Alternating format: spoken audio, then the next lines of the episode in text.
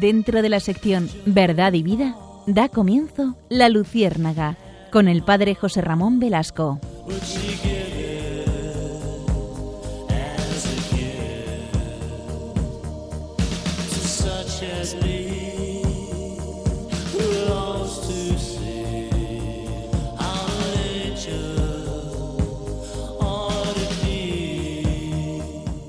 Corría el 13 de marzo de 2013, el cónclave que se celebró tras la renuncia de Benedicto XVI, eligió como papa a Jorge Mario Bergoglio, quien manifestó su voluntad de ser conocido como Francisco, en honor del santo de Asís. Bergoglio es el primer papa de formación jesuítica, es el primer papa jesuita y el primero proveniente del hemisferio sur. Es el primer pontífice originario de América, el primer hispanoamericano y el primero no europeo desde el sirio Gregorio III, que falleció en el 741. Francisco, además de hablar español, eh, puesto que es su lengua natal, habla fluidamente latín, italiano, alemán, francés e inglés. Es conocido por su actitud de humildad, su preocupación por los pobres, los marginados, los sufrientes de distinta extracción y su compromiso de diálogo con personas de diferentes orígenes y credos. Francisco mostró una variedad de gestos pastorales indicativos de sencillez, entre los que se incluyen su decisión de residir en la casa de huéspedes del Vaticano, en Santa Marta, en lugar de la residencia papal usada por sus antecesores desde 1903.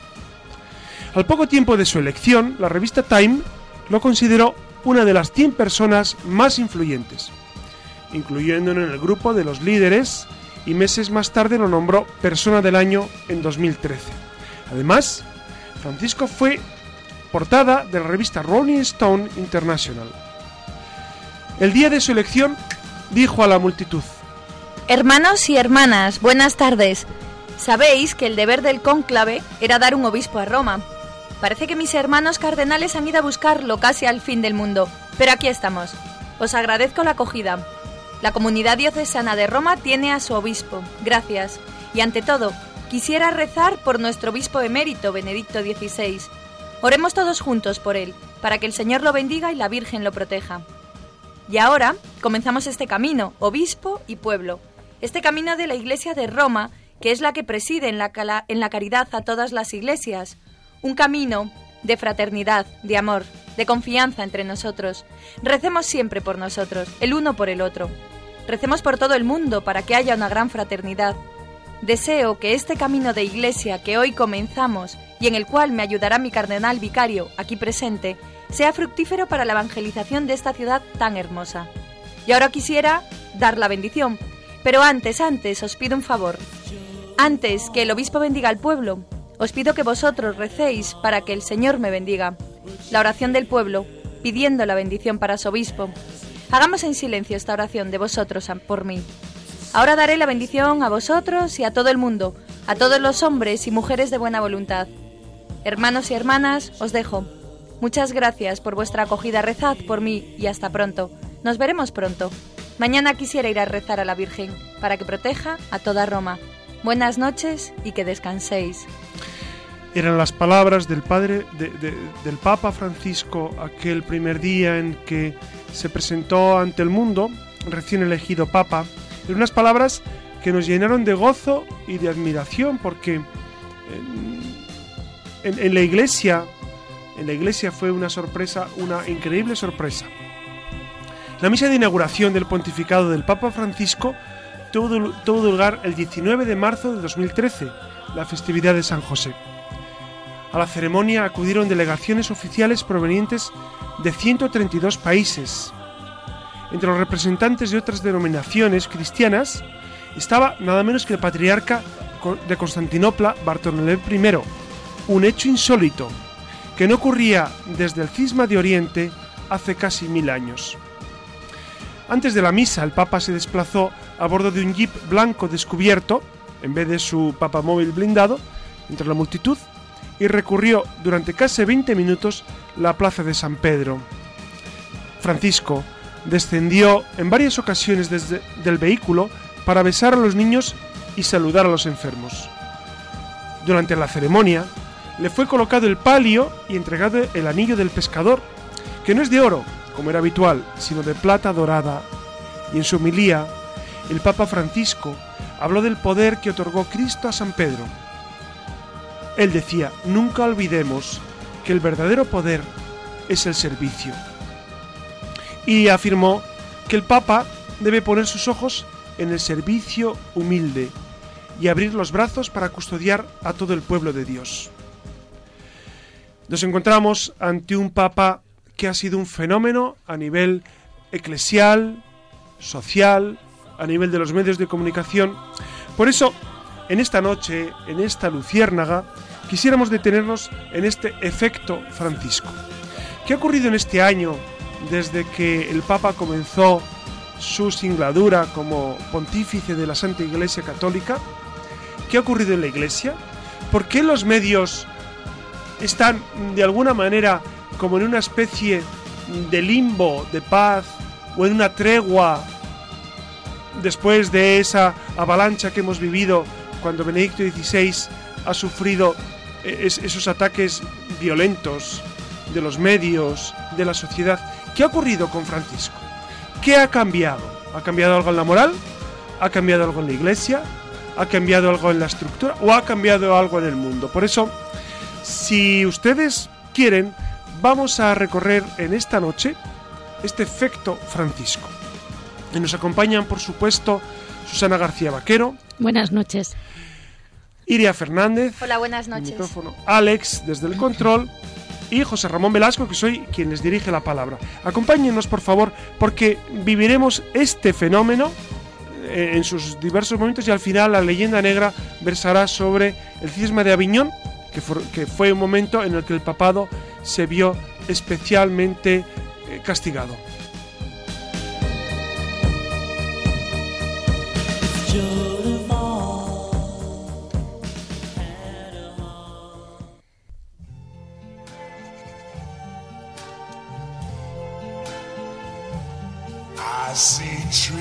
Of green,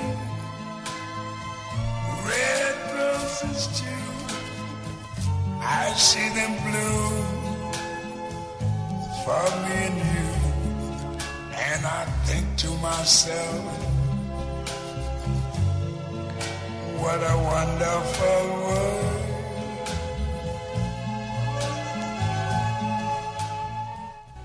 Cuando el día en el que el Papa Benedicto XVI anunciaba su retirada, todo el mundo puso sus ojos en el Vaticano y los cristianos rezamos para que el Espíritu Santo iluminara el conclave.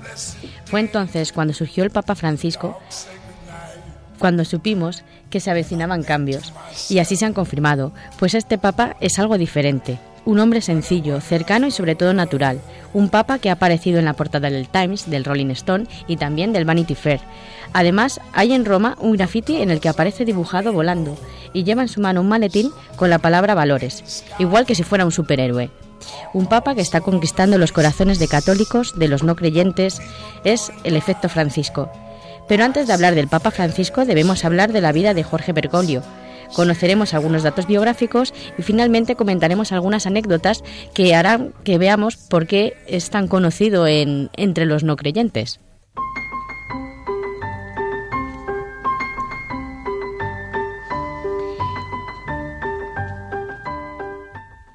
El arzobispo Jorge Mario Bergoglio nació el 17 de diciembre de 1936 en Buenos Aires. Era hijo de inmigrantes en piamonteses. Su padre trabajaba en el ferrocarril y su madre se ocupaba de la casa, de la casa y del cuidado de sus cinco hijos.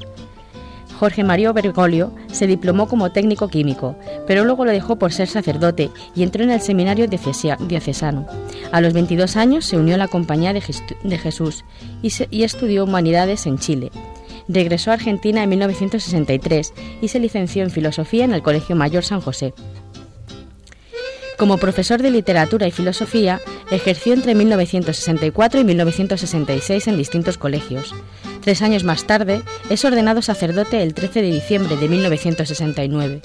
Estuvo en España, aquí en Alcalá de Henares, en el curso 1970-1971, donde prosiguió sus estudios y el 22 de abril de 1973 hizo su profesión perpetua.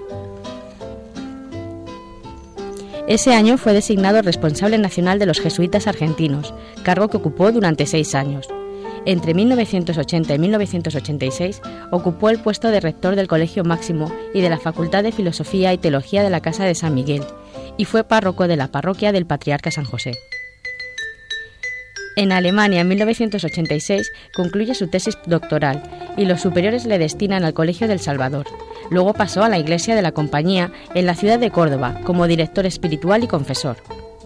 El 20 de mayo de 1992 fue nombrado obispo titular de Auca y auxiliar de Buenos Aires por el beato Juan Pablo II.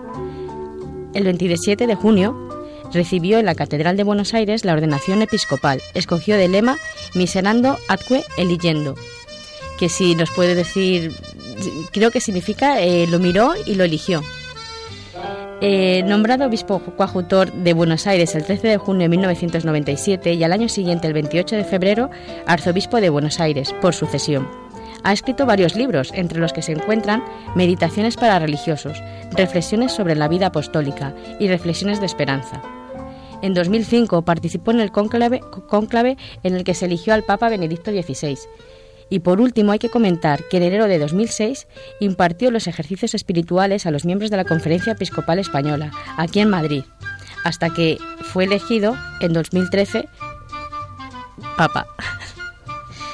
Para finalizar tantos datos que he estado dando y que son bastante, mm, bastante datos concluyentes, ¿no? Que efectivamente un poco también eh, cuál ha sido la trayectoria del Papa, que, que, al fin y al cabo uno en el fondo también necesita saber que, es, que, es, que tiene parte de humano, ¿no? Que ha pasado por una parroquia, que, que, también se ha doctorado, que ha cursado estudios, que ha estado aquí en Madrid, eh, pues, pues a veces también a uno le gusta, Es bueno ¿no? saberlo, Saber, que, que, es como los demás, que ¿verdad? Los que no no es... Salen Sí, efectivamente. O sea que muchas gracias porque esos datos siempre viene bien conocerlos. Sí, pero también quería comentar una serie de datos ya en lo más personal, de, en, el plan de cómo, como hemos hablado del efecto Francisco, en el sentido de cómo es, eh, cómo es el Papa Francisco, cómo es Jorge Mario Bergoglio. Y es que eh, allí en Buenos Aires era conocido por su vida sencilla, por su vida austera, porque vivía en un apartamento sencillo en el segundo piso del, del, del edificio de la Curia, al lado de la catedral que también defendió a los argentinos durante la crisis del 2001 y que además solía cuidar a sacerdotes ancianos o enfermos de su diócesis. Es una persona que siempre estuvo alejada de las cámaras y que, como sabrán todos ustedes, le gustaba viajar en autobús y en metro, como, como decía él, como las personas de, de su diócesis. Además, siempre vestía eh, la sotana de negro. de negro, efectivamente, que no iba siempre con la sotana. Igual le pasó cuando fue a, a Roma para, para el conclave que cuando luego le, se nombró papa. Eh, y además unos datitos ya en cuestión de gustos de lectura y de, y de hobbies. Pues le gusta Dostoyevsky, Borges, autores clásicos, la ópera, el tango y el fútbol como buen argentino. Y es simpatizante del Club Atlético San Lorenzo de Almagro. O sea, un, un sacerdote de los pies a la cabeza que ha vivido siempre de forma muy humilde, incluso como papa. He sabido que incluso tras ser elegido pontífice, él se desplazó en un autobús con los cardenales hasta la residencia donde, iba, donde se iba a celebrar la cena de, de celebración después de su, de su elección. Sí, pero, pero bueno, no solo eso, ¿no? También eh, creo que fue a pagar la cuenta de la Casa Internacional del Clero donde estuvo alojado, ¿no? Que, que parece que a veces eso... Ni, sí. Sí, sí, sí fue, son, son, gestos. Son gestos. O sea, no, no, es el fondo, vamos, los gestos no, no, no son la esencia, pero sí son indicativo de lo que hay en el fondo muchas veces, ¿no? Sí, efectivamente. Yo creo que, eh, como se suele decir, cuando una persona tiene un gesto, los demás le pueden seguir en el sentido de eh, están viendo cómo actúa. Y entonces yo creo que tiene muchísimos gestos el Papa Francisco de, de su humildad, de su, de su naturalidad. Por ejemplo, hablando de, de que le gusta viajar en, en autobús y, sí. en, y en metro, eh, viene sabido que él no, no utiliza un coche que es ostentoso, sino que utiliza un Ford Focus como el coche oficial. Sí, lo vimos en, en, en Río de Janeiro. Recuerdo que usaba un coche muy sencillito y un Renault 4 en Efectivamente, el es, es, muy curiosa la imagen de él con el Renault 4. 4 sí. Y también que se sabe que revisó incluso el garaje del Vaticano para ver los coches que había y que no eran necesarios. Claro. Es, es, es, la humildad. Y también le regalaron una moto, ¿no? Le regalaron una moto. Efectivamente. Una... Sí, sí, la, Efectivamente, ¿Y fue qué, qué ha pasado subastada. con ese dinero? ¿Qué- Y qué- ese dinero lo que ha hecho ha sido que va destinado íntegramente para Caritas Roma, Muy porque hay ¿Cuánto un fueron? ¿Cuánto- cuánto sacó? 260.000 Ah, mira, euros. es un dinero. Y es para un albergue que recoge a personas que no tienen hogar, que son pobres o están sin trabajo. Y también al lado suyo hay un comedor social que también es de este, de este albergue. Y no solamente se subastó la Harley Davidson, sino también una cazadora de cuero, como se suele decir, una chupa de cuero, con la firma del Papa. Y, también es conocido por su cercanía a la gente. Lo hemos visto en Plaza San Pedro, cuando se acerca a los niños, a los a todo tipo de personas. Eh, ¿Esto qué, qué- qué efecto ha tenido en la gente? Pues realmente es un efecto bastante, eh, lo hace muy cercano a la gente, hace que lo vean con otros ojos, no es como alguien mm, lejano, no es solamente el Papa y es alguien que no se puede llegar, sino que es alguien al que podemos hablar y con el que se puede hablar. Y además es que es curioso que realiza llamadas telefónicas a, a la gente, desde que... Él, Sí, él mismo, es el mismo el que llama y habla con la gente.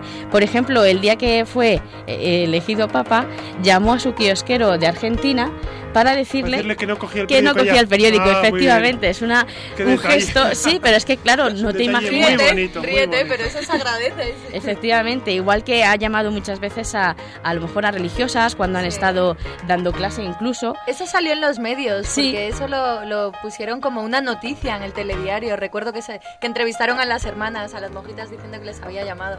Incluso también llamó a una mujer que le había escrito porque tenía un problema. Es que la mujer se había quedado eh, embarazada y el padre eh, era un hombre casado y ella había pensado en abortar. Pero sin embargo, Francisco cuando leyó, el Papa Francisco cuando leyó la carta decidió hablar con ella directamente personalmente, efectivamente, y eh, la mujer ha decidido tener al niño. Y es, imaginaos la, la, la sensación de coger el teléfono y que sea el Papa Francisco el que te está hablando. Por eso, por eso hay una cosa muy curiosa que en el Corriere de la Sera ha sacado un protocolo o sugiere un protocolo en el que eh, indica cómo se debe hablar con el Papa si te llama. Porque es algo que, te puede pasar. que puede pasar. Que nos puede pasar Te a puede pasar a ti, como sale en las películas. Esto te puede pasar, nos puede llamar el Papa. Por ejemplo, propone que no se utilice el tute- el tuteo, lógicamente, aunque el Papa lo indique. Eh, que no se utilicen diminutivos ni apelativos complicados. Que seamos naturales porque al Papa le gusta muchísimo la naturalidad ¿Tú, de tú las crees que nos personas. podría pasar que nos llamara el Papa? Pues no sé, Lo a lo mejor algún oyente le llama, no sé, no sabemos. Pues sí, si le ha escrito cartas, sí, a lo mejor. Claro, efectivamente, si le has escrito una carta, él lo lee. A mí no me llamará, no lo he escrito. Ni a mí tampoco, porque todavía no lo he escrito, pero caso- podemos llamarle, oye. O bien el tuteo. O incluso eh, también comentan que, sobre todo, que, que, que se hable de que, que le dé saludos al Papa emérito Benedicto XVI, porque también es un detalle que tengamos la gente no solamente con el Papa Francisco, sino que también con todos los papas que hemos tenido. Y, y que sea, para terminar el Corriere de la Sera, lo que comenta es que sea el Papa quien termine la conversación. Además es gracioso porque como son italianos, en el- la manera de decírtelo es que aunque la mamá te diga que está la comida puesta, dice, deja que sea el, el Papa el que termine Ah, la que diga, conversación. ah, Sí. Dice, aunque esté gritando la mamá, dice que sea... Qué eh, interesante, que sea- qué interesante. Oye, y, y con respecto a su predecesor, fíjate Claro. que las primeras palabras de su elección fueron para pedir por Benedicto XVI, ¿no? Fue un gesto precioso. Sí, la verdad que sí, y que realmente el Papa Francisco sí que eh, visita al Papa emérito Benedicto XVI y le suele visitar y suele tener conversaciones con él. Y me parece un gesto bastante, tanto uno como el otro, que, que tengan relación, porque por la por el sentido que tienen, que hayan sido, uno ha sido Papa y el otro es el ahora el Papa, entonces es lógico que los dos velen un poco por las ovejas.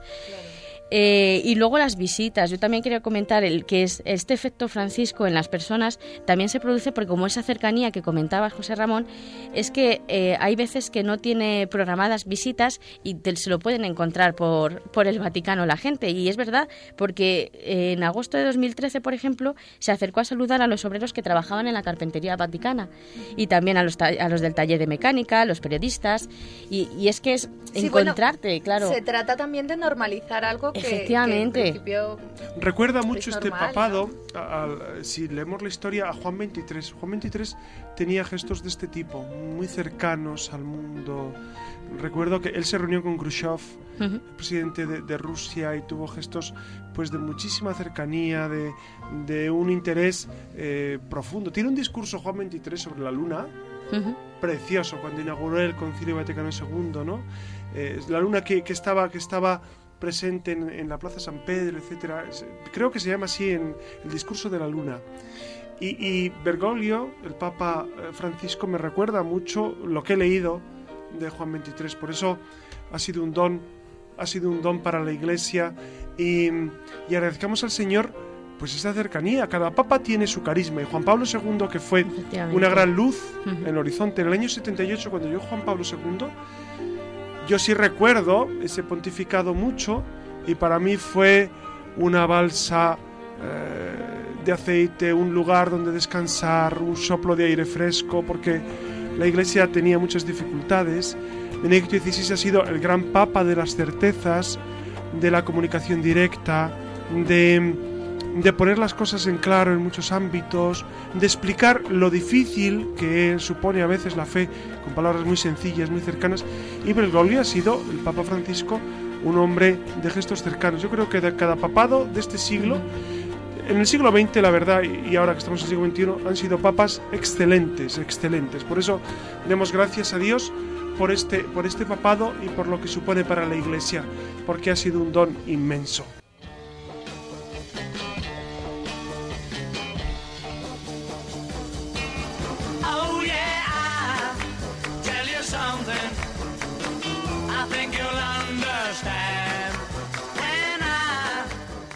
Y buenas noches de nuevo. Continuamos aquí una madrugada más con, con todos ustedes para hacerles estos minutos más amables si se puede.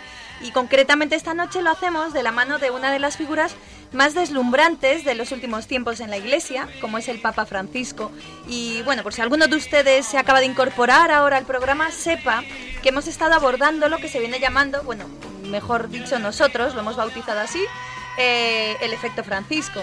Y sí, seguro que para muchos de ustedes este recién estrenado cariño hacia nuestro Papa no ha pasado desapercibido y como hemos estado comentando antes, probablemente se deba pues a muchos de los factores que hemos señalado, ¿no? Y a otros que se quedarán sin duda en el tintero. El caso es que nosotros vamos a proseguir con este asunto en la Luciérnaga, con una nueva perspectiva de nuestro Papa Francisco, en algo aparentemente novedoso y a la vez necesario en nuestros días, como es la relación de Francisco con los medios de comunicación, por, por decirlo de alguna manera, ¿no? O cómo se comporta Francisco con la prensa en general y también, ¿por qué no?, cómo se comportan los medios de comunicación con el propio Francisco. Quédense con nosotros, con esta emisora que tiene la mente puesta en Dios. Aguarden unos segundos que arrancamos con toda la bondad, la belleza y la verdad de la mano de la cultura, de la mano de la luciérnaga.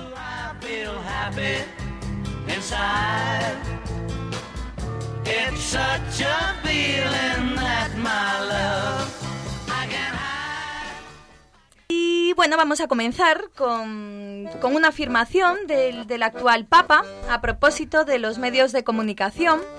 Eh, seguro que lo saben, pero el pasado septiembre se reunió en el Palacio Apostólico eh, Francisco con 80 participantes en la asamblea plenaria del Consejo Pontificio para las Comunidades Sociales. Y fue allí donde el pontífice aprovechó para exhortar a los medios de comunicación. No me digan que ahora con música esto no suena mejor pues aprovecho para exhortar a los medios de comunicación para que sirvan, ¿no? Para que se pongan al servicio de la belleza de la fe. Se trata, dijo el Santo Padre, de un desafío de, de hacer, ¿no? Descubrir también a través de los medios de comunicación social, además de en el encuentro personal, la belleza de todo lo que constituye el fundamento de nuestro camino y de nuestra vida, la belleza de la fe, la belleza del encuentro con Cristo. Y sé que han estado atentos, así que pues nada, continuamos diciendo que, que- que se dedicó básicamente a eso, ¿no? Francisco remarcó la importancia que tienen los medios de comunicación en la Iglesia y recordó pues el año pasado, donde se cumplió pues el 50 aniversario de la aprobación del decreto conciliar intermirticia, s- intermirifica, intermirifica, Termirífica. intermirífica. Eh, muchas gracias. sobre los medios de comunicación social, teniendo en cuenta, sobre todo, pues ese papel evangelizador que tiene la Iglesia. Y pues de lo que se trataba básicamente era de entender el panorama comunicativo como un ambiente vital para muchos y una red donde las personas se comuniquen, donde pueden ampliar el horizonte de sus contactos, de sus relaciones, pero entonces nos preguntamos, ¿no? ¿Qué papel tiene que desempeñar la Iglesia con sus medios operativos y sus medios comunicativos. Y sin duda, el objetivo ha de ser lograr estar en el centro del diálogo con los hombres y con las mujeres de hoy en día para comprender sus expectativas, sus dudas, sus esperanzas, porque ya sé que lo, que lo conocen, ¿no? Pero recuerden que es muy importante saber dialogar entrando en los ambientes creados por las nuevas tecnologías, ¿no? Sobre todo dialogar desde la fe y desde la belleza, que es lo que propone el Papa. Y si bien está en la apuesta de nuestro Papa Francisco en defensa de los medios, con ese ánimo de que los medios pues sirvan, entre otros, para difundir la belleza de la fe, vamos a ver, vamos a ver en qué medida el propio Papa Francisco corresponde a esta demanda. Pe- Pero el Papa Francisco, ¿qué, qué- qué- qué ha dicho de más a los periodistas? Porque el mundo de- del periodismo, y, y sabemos que poco después de ser elegido, creo que dos o tres días después, tuvo una reunión en el aula Pablo VI con los periodistas. ¿Qué- Pero ¿qué es lo que ha dicho de nuevo? Si es que ha dado una orientación especial, porque el mundo del periodismo es un mundo muy importante para la para eh, de alguna manera transmitir la fe y hacer que la voz de la Iglesia llegue a los más alejados. Sí, eh, fundamentalmente, bueno, que sepan que tienen acceso, ¿no? Al, al documento, pues, en la red, ¿no? Pero eh, ese discurso maravilloso que dio Francisco a los periodistas, sobre todo, iba, yo creo que orientado en dos líneas, ¿no? La primera de ellas, pues, desde la gratitud de la labor que hacen los periodistas como servicio a la humanidad y servicio, pues, pues al ser humano, ¿no? Siempre desde la defensa de la verdad y, y bueno, también, pues, con un compromiso eh, pues en defensa también de pues lo que decíamos, ¿no? De, de la verdad. Y también, sobre todo, el cariño por el que apostó el Papa Francisco a la hora de, tratar a los periodistas y a toda la gente que se dedica a los medios de comunicación, ¿no? Y a continuación yo les dejo, eh, ya les digo, tienen que, acercarse si pueden al, al texto, para, al original, para que puedan echarle un vistazo, pero les dejo el cierre del discurso para que juzguen ustedes mismos si, si, bueno, si estas palabras o no nacen de una persona que apuesta por encima de todo por el respeto y, por el y por el cariño, siempre teniendo pues a Cristo como centro, ¿no? Si no escuchen esta manera de terminar que tuvo el Papa Francisco. Os quiero, os agradezco todo lo que habéis hecho y pienso en vuestro trabajo. Os deseo que trabajéis con serenidad y con frutos, y que conozcáis cada vez más el Evangelio de Jesucristo y la realidad de la Iglesia. Os confío a la intercesión de la bienaventurada Virgen María, estrella de la evangelización. Os deseo lo mejor a vosotros y a vuestras familias, a cada una de vuestras familias. Imparto de corazón a todos vosotros la bendición. Muchas gracias.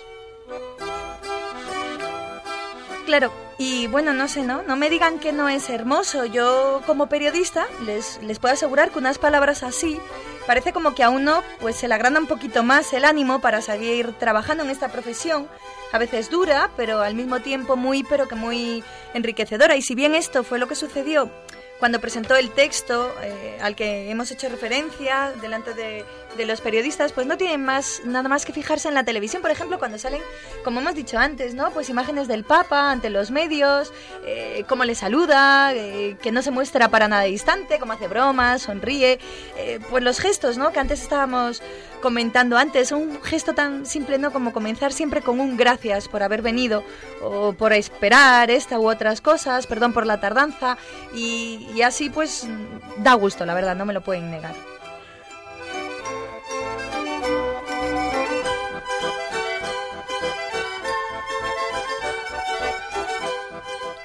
Y una cosa, Iria, yo sé que en el viaje de vuelta de, de la JMJ estuvo hablando con los periodistas y sé que estuvo bastante tiempo, ¿verdad? Sí, efectivamente, mm, no sé si por inaudito llama la atención, pero en el viaje de regreso de la JMJ de Brasil, que hasta Roma, eh, estuvo Bueno, hora i- y media. inaudito, pero, pero es que el Papa Benedicto también lo hacía. Lo Claro. que pasa es que los gestos que hace el Papa Francisco parece que son absolutamente nuevos, Claro. absolutamente y, y es verdad que, que han tenido un eco especial en la prensa, pero es que Benedicto, Papa Benedicto y el Papa Juan Pablo II, pues también tenían una relación con la prensa muy estrecha.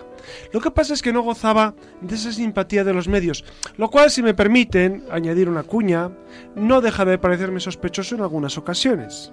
que tanta se le dé tanta publicidad a Papa Francisco, incluso se le malinterprete en algunos casos Porque sus interesa, palabras. claro. Porque interesa a algunos malinterpretar sus palabras. Pero es verdad que en, cuando volvía de, de Río de Janeiro tuvo un encuentro con los periodistas muy largo Sí. y que fue Sí, de una hora mucho y media. fruto. Sí. efectivamente, fue una hora y media donde eh, al parecer se le hicieron todo tipo de preguntas, desde el tema tan controvertido, de temas tan controvertidos como la homosexualidad, eh, la reforma de la curia, el, el tema de las mujeres, de poder acceder eh, al, sacerdote, al sacerdocio, en fin, respondió a eso y mucho más.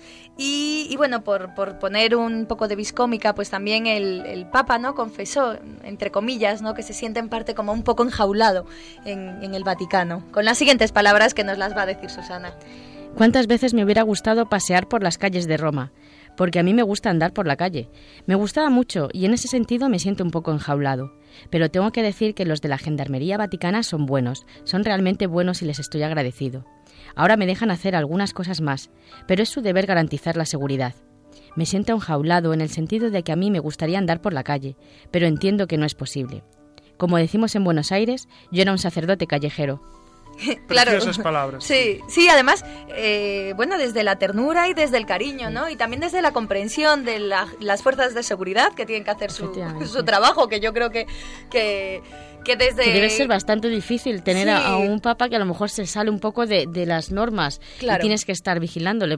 Si los policías deben estar un poco Sí, aturdidos. aturdidos, con él, y- sí, efectivamente. Y bueno, y ya pues para despedirnos un último ejemplo, ¿no? que además es bastante reciente, del pasado mes de enero, donde eh, nuestro Papa Francisco se reunió en Roma con un nutrido grupo de periodistas, otra vez a propósito esta vez de la celebración del 60 aniversario de la primera emisión televisiva y del 90 aniversario de la primera eh, emisión radiofónica de la RAI, ya saben, la radio, la radio televisión italiana, ¿no? Y allí, pues en una abarrotada aula, el Papa Francisco saludó a los trabajadores del ente audiovisual, besó a los niños, como viene siendo costumbre, y agradeció a los presentes por, por ser tan numerosos, ¿no? Y dijo, como, como viene haciendo hasta ahora, que los medios de comunicación deben ser un servicio, pues lo que repetimos también desde esta emisora, ¿no? Un servicio a la verdad, a la bondad y a la belleza. Se tienen que evitar conceptos dañinos como la desinformación, la difamación, la calumnia y mantener un alto nivel ético, ¿no? La palabra clave quizás de todo esto sería el de colaboración, ¿no? Porque eh, los protagonistas de la información por un lado y los consumidores de la misma por otro, que están llamados a aportar un alto nivel ético de la comunicación. Ahí queda eso, ¿no? Reflexionen sobre, sobre, sobre el papel que tienen los medios, sobre el, el derecho que tenemos también nosotros como receptores a, a consumir un- una información veraz, bella, hermosa y, y siempre con un punto de, de contenido ético, ¿no?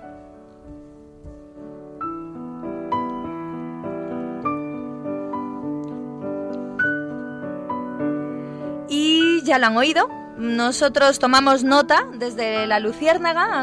Hagan, ustedes lo mismo, sean o no periodistas. Y se trata al fin y al cabo de apostar todos por un trabajo bien hecho, por la ética y el amor al fin y al cabo. Y nos vamos. A continuación, ya saben, viene el padre José Ramón Velasco con, con una de sus iglesias, con una de sus leyendas negras de la iglesia, como ya les ha comentado al principio, esta vez va a versar sobre el cisma de Aviñón y nos volvemos a encontrar con más letras, con más arte. Recuerden que, que parece que siempre lo dejamos para el final, pero no menos importante, tenemos un correo electrónico, un correo de contacto, ya saben que es como nuestra pequeña ventana al mundo exterior, ¿no? Ya eh, tenemos constancia de que muchos de ustedes nos escriben eh, contándonos cosas, solicitándonos temas, pues, pues continúen haciéndolo, porque para nosotros es, es muy gratificante saber que están al otro lado. Pues apostando por este programa y, apostando por Radio María al fin y al cabo. Les dejo a continuación con, con la leyenda negra de la iglesia.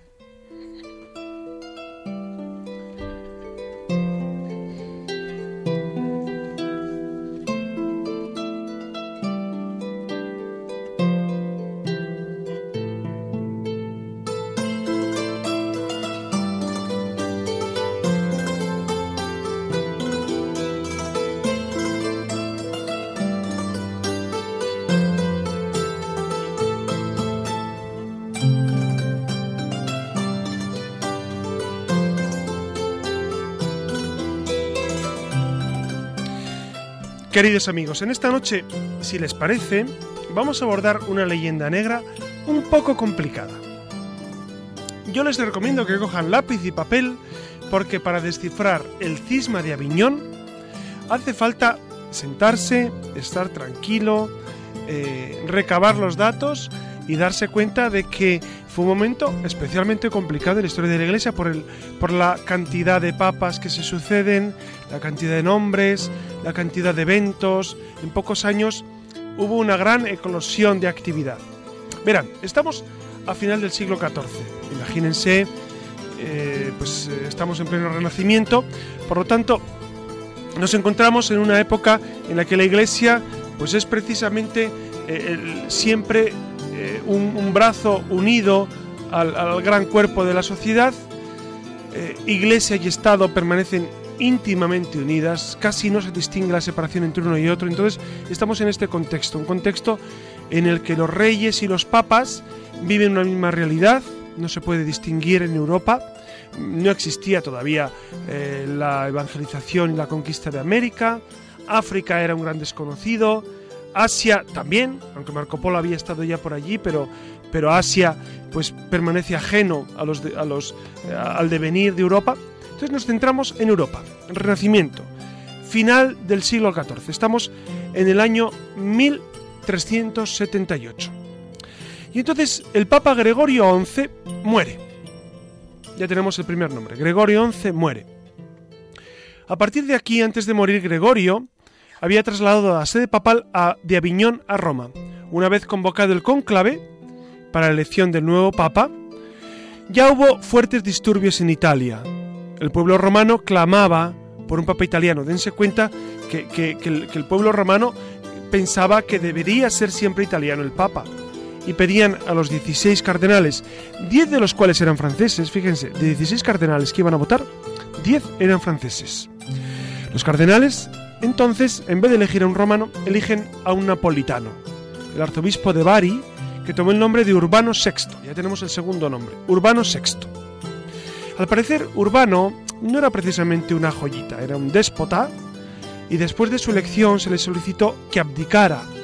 Y ante su negativa, varios cardenales disidentes eligieron un nuevo papa, que era Roberto de Ginebra, a que tomó el nombre de Clemente VII. Entonces ya tenemos dos papas juntos, Urbano VI y Clemente VII, dos papas simultáneos. De esta manera se dividió momentáneamente la Iglesia, dejando a los fieles católicos ante dos personas que decían y reclamaban ser el representante de Dios y de su Iglesia. Los, franceses optaron sin dudar por Clemente VII, mientras que los ingleses, los alemanes y los italianos mantuvieron su fidelidad a Urbano VI. Poco tiempo después, Clemente VII regresó a Aviñón. Y así surgieron las dos obediencias, en cuyos límites influyeron las alianzas políticas. Saboya y Escocia siguieron a Francia, y Nápoles y Milán se mantuvieron en una posición ambigua. Estos dos papas, que les recuerdo eran Urbano VI y Clemente VII, se mueren, como nos toca a todos. Urbano VI muere y los cardenales eligen a Bonifacio IX. Ya tenemos un nuevo papa, Bonifacio IX. De igual modo muere Clemente VII y eligen a Benedicto XIII. Entonces tenemos dos nuevos papas, Bonifacio IX y Benedicto XIII. Dos papas enfrentados, dos papas que siguen a dos circunstancias políticas distintas. Los cardenales disidentes, las ciudades del norte de Italia, el rey de Francia y la Universidad de París estaban de acuerdo en convocar un nuevo concilio. ¿Para qué? Para dilu- dilucidar quién era el papa legal. Y convocaron el concilio de Pisa, al cual se adhirieron los alemanes y los ingleses. Y comenzó en 1409, ya estamos en pleno siglo V, siglo XV, perdón. Fueron citados los dos papas a comparecer en calidad de acusados, eran acusados para ver quién era el papa legal. Y fueron depuestos ambos en ese año y eh, los 24 cardenales presentes y eligieron un nuevo papa, Alejandro V. Entonces ya tenemos que los dos papas reinantes que eran Bonifacio IX y Benedicto XIII son depuestos en el concilio de Pisa y elegido Alejandro V. Entonces dense cuenta que entonces ahora tenemos tres papas, dos depuestos y uno que ha elegido el concilio de Pisa. Esta elección, como ustedes saben, no resuelve nada, puesto que pese a que la gran cantidad de obispos habían acudido a Pisa, la legitimidad de su, convocatoria, seguía estando en duda. Esta conjetura venía de que no existía consenso generalizado respecto a la actitud, a la autoridad de este concilio para deponer a un papa. A un papa no se le puede deponer si él no dimite, como ha ocurrido con Benedicto XVI.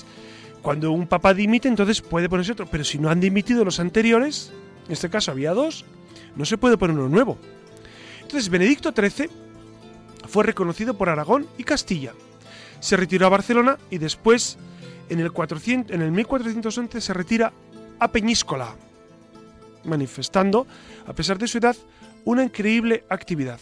Y por su parte, el otro papa, elegido anteriormente, Gregorio XII, se vio obligado a huir a Gaeta y a Rimini. Pero este aquí que el papa elegido por el concilio de Pisa, el tercer papa, Alejandro V, muere. Y los cardenales eligen inmediatamente a un papa nuevo, Juan XXIII, no a Juan XXIII del Concilio Vaticano II, por favor, que este es del siglo XX, sino a un Juan XXIII que fue antipapa, por eso no se lo considera en la lista de los papas. Quien venía dirigiendo las negociaciones desde Pisa. Su reputación era pésima. Tenía pésima reputación Juan XXIII, sin embargo fue elegido.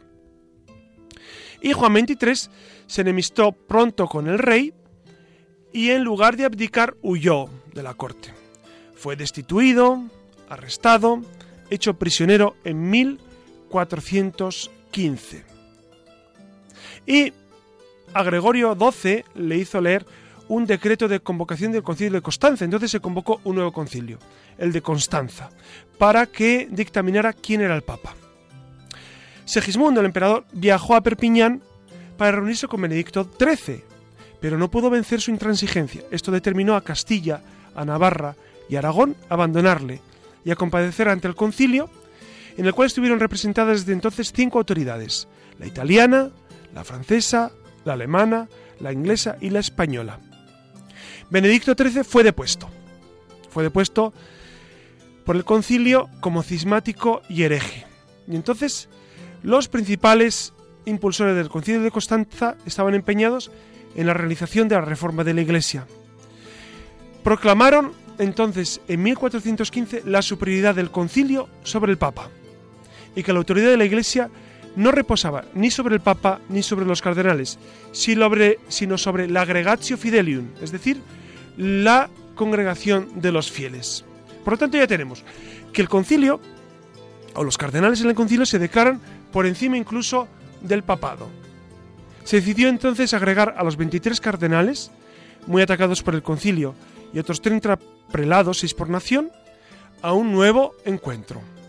Otón de Colonna fue elegido entonces en 1417 con el nombre de Martín V, quedando de este modo abierta la vía para establecer la unidad de la Iglesia. Pero teníamos los otros dos. ¿Qué ocurrió con Benedicto XIII? Pues Benedicto XIII, el Papa Luna, siguió imperturbable en su postura y murió en 1423 a los 96 años en Peñíscola, Peñíscola, España.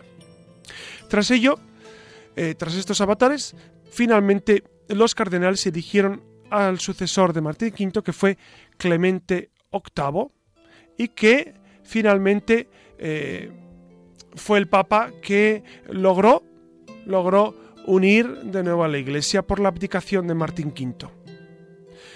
Finalmente, el Papa que quedó fue este, Clemente VIII, que por fin logró reunir.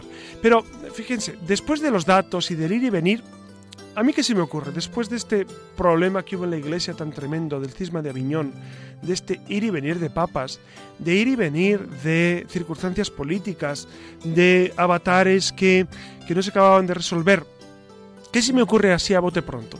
Pues que la iglesia la dirige el Espíritu. El Espíritu Santo es quien gobierna la iglesia y cuando, y cuando hubo ese cisma de Aviñón, un momento en que hubo hasta tres papas, tres papas simultáneamente, lo cual es increíble. Bueno, tenemos otros eventos en la historia de la Iglesia muy tremendos. No olvidemos el, el gran problema de la papisa Juana o, las circunstancias del arrianismo en la Iglesia o nada menos que cuando, cuando Pedro, el primer papa, pues tuvo sus distintos avatares en su vida que, que no fueron encomiables en ningún momento y sin embargo la Iglesia ha continuado.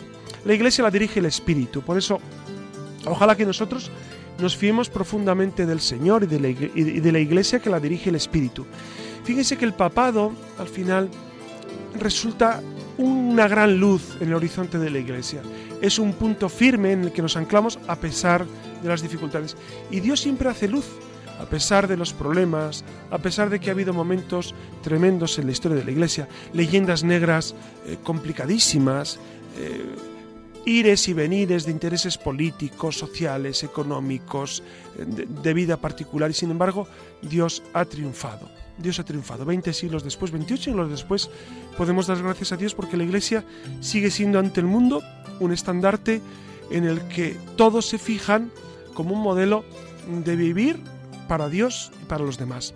Por eso, después de leer, de escuchar, de atender a esta leyenda negra, demos gracias a Dios porque el Señor, a pesar de este cisma de Aviñón, a pesar de tantos problemas que ha habido en la historia de la Iglesia, el Señor sigue guiándonos con su mano providente, con su mano protectora. Muy buenas noches a todos, buenas noches eh, Iria Fernández. ¿que nos ha atendido?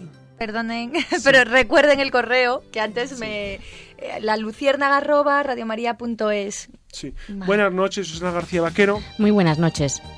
Y buenas noches, Alex, que desde el control nos cuida siempre con infinita ternura, infinita delicadeza. Y buenas noches, yo soy José Ramón Velasco y me despido de todos ustedes. Que descansen, que tengan feliz sueño, que vivan intensamente el amor a Jesucristo y a su iglesia.